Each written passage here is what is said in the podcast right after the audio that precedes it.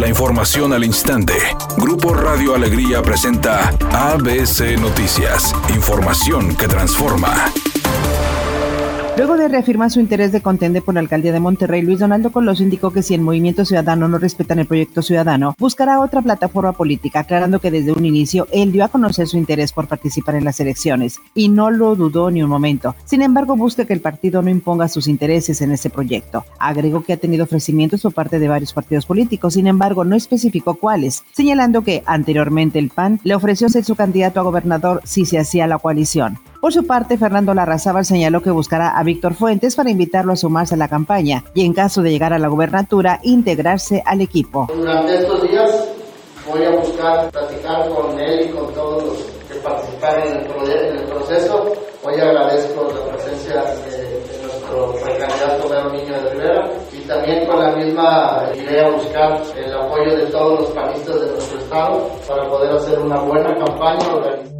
El secretario de Educación Pública Esteban Moctezuma dio a conocer los protocolos para el regreso a clases de manera presencial en los estados que el semáforo lo permita, comentando que en el caso de los estados con semáforo epidemiológico en verde, se buscará vacunar contra COVID a las maestras y maestros y asegurando que la educación a distancia continuará de manera permanente como una opción en el país.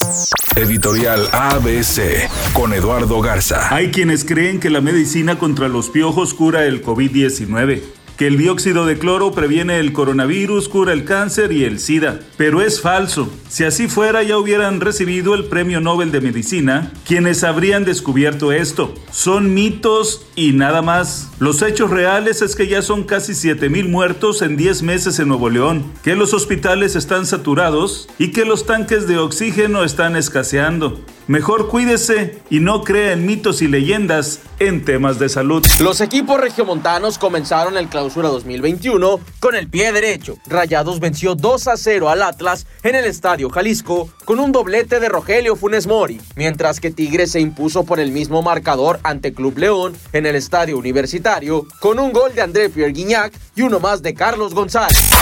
Vialidad fluida en la mayor parte del área metropolitana. Sin embargo, existen algunos puntos que presentan complicaciones viales. Uno de ellos se presenta sobre la avenida Alfonso Reyes y Luis Mora, donde un choque por alcance está provocando tráfico en la zona. Circule con precaución. Otro choque más se presenta sobre la avenida Benito Juárez en su cruce con Lázaro Cárdenas en el municipio de Guadalupe. Tenga paciencia. Tráfico lento con vehículos circulando a 15 kilómetros por hora sobre la calle Ramberry desde la avenida Pino Suárez hasta la calle Ignacio Zaragoza. Recuerde siempre utilizar el cinturón de seguridad y respetar los señalamientos viales. Es un día con presencia de nubosidad y ambiente frío. Se espera una temperatura máxima de 8 grados, una mínima de 4. Para mañana martes 12 de enero se pronostica un día con cielo parcialmente nublado y ambiente frío. Una temperatura máxima de 12 grados y una mínima de 2. La temperatura actual en el centro de Monterrey 6 grados.